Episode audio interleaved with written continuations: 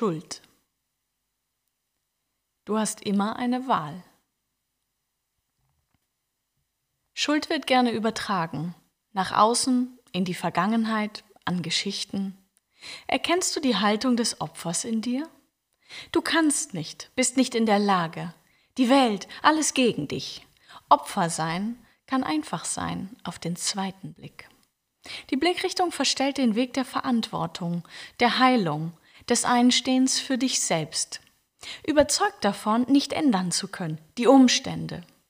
Gefühlt durch Selbstmitleid, Frustration, Schmerz.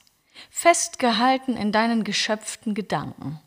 Und doch ist diese Wahrnehmung deine eigene, deine ganz persönliche Realität. Erlaubst du eine andere Perspektive, stellt sich vieles anders dar. Ganz neu, in vielschichtigerem Licht. Jeder Mensch hat seine Eigenheiten, Besonderheiten, Ausstrahlung, inneres Leuchten, Freundlichkeit und Liebe. Selbst verschüttet, immer noch vorhanden. Im Kern ist es Liebe. Jeder Austausch, jede Handlung ist Liebe.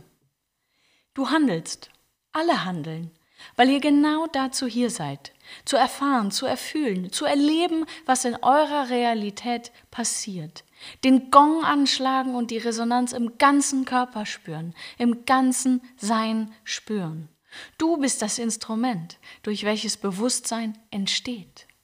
Was ist Schuld, wenn alles genauso sein darf?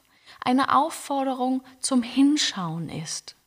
Du genau dort bist, wo du sein darfst. Jeder erlebte Augenblick eine Einladung zu wachsen und der einzige Weg, dir selbst und allem zu begegnen, Liebe ist.